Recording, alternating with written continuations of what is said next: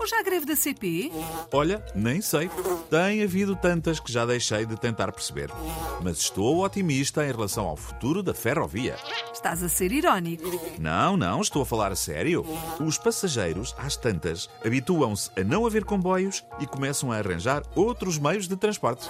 E para a CP, como aquilo está, é provável que dê menos prejuízo com os comboios parados do que a circular.